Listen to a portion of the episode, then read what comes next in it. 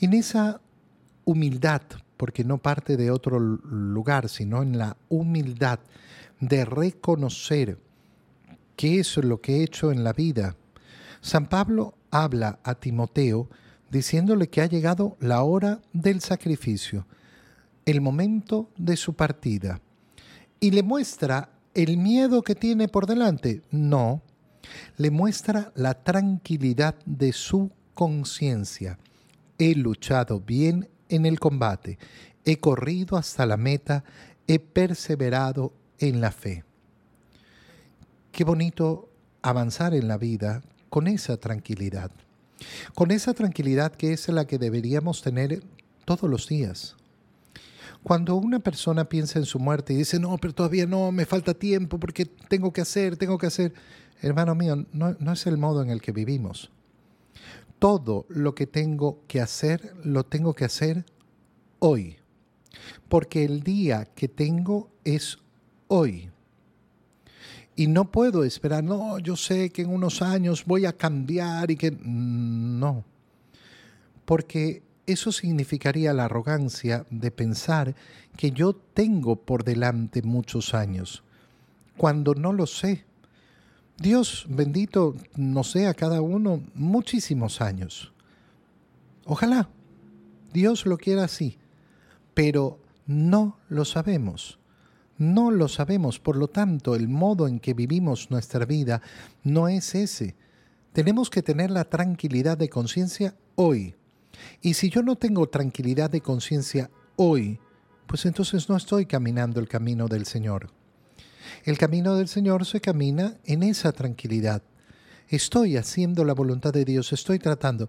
¿He logrado hacer todo lo que pudiera hacer en mi vida? No, porque si no ya no tendría sentido estar vivo yo estoy vivo, entonces por tanto todavía tengo muchísimo por hacer. ¿Lograré hacer todas las cosas que debo, debo hacer en mi vida? No, tal vez no. Muchos, muchos están siempre aferrados. No, yo le pido a Dios unos años más para dejar asegurada a mi familia, para dejar no sé qué. Hermano, no, no somos dueños de mañana. No somos dueños de mañana. Y normalmente cuando uno pone ese tipo de metas, nunca las alcanza. Siempre va a inventarse, no, todavía no es mi hora porque todavía tengo que hacer no sé qué, todavía tengo que no sé cuánto. Siempre, siempre voy a inventar, inventarme que tengo que hacer algo más. Entonces la persona que dice, yo por lo menos quiero criar a mis hijos y, dejarlos estudiados. Y después se inventará que no, es que tengo que dejarlos casados, no, es que ahora tengo que asegurarme por el futuro de mis nietos. Y seguirá así toda su vida. La tranquilidad de conciencia de San Pablo nos tiene que hablar profundamente a cada uno de nosotros.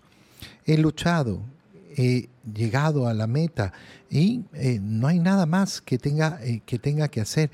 Todo lo que tenía que hacer lo he lo he hecho efectivamente. Y ahora solo espero la corona merecida con la que el Señor justo juez me premiará aquel día. Después cuenta San Pablo cómo ante los tribunales eh, se tuvo que defender solo, pero lo ha aceptado ¿por qué? Porque en esa defensa el Señor no lo ha abandonado.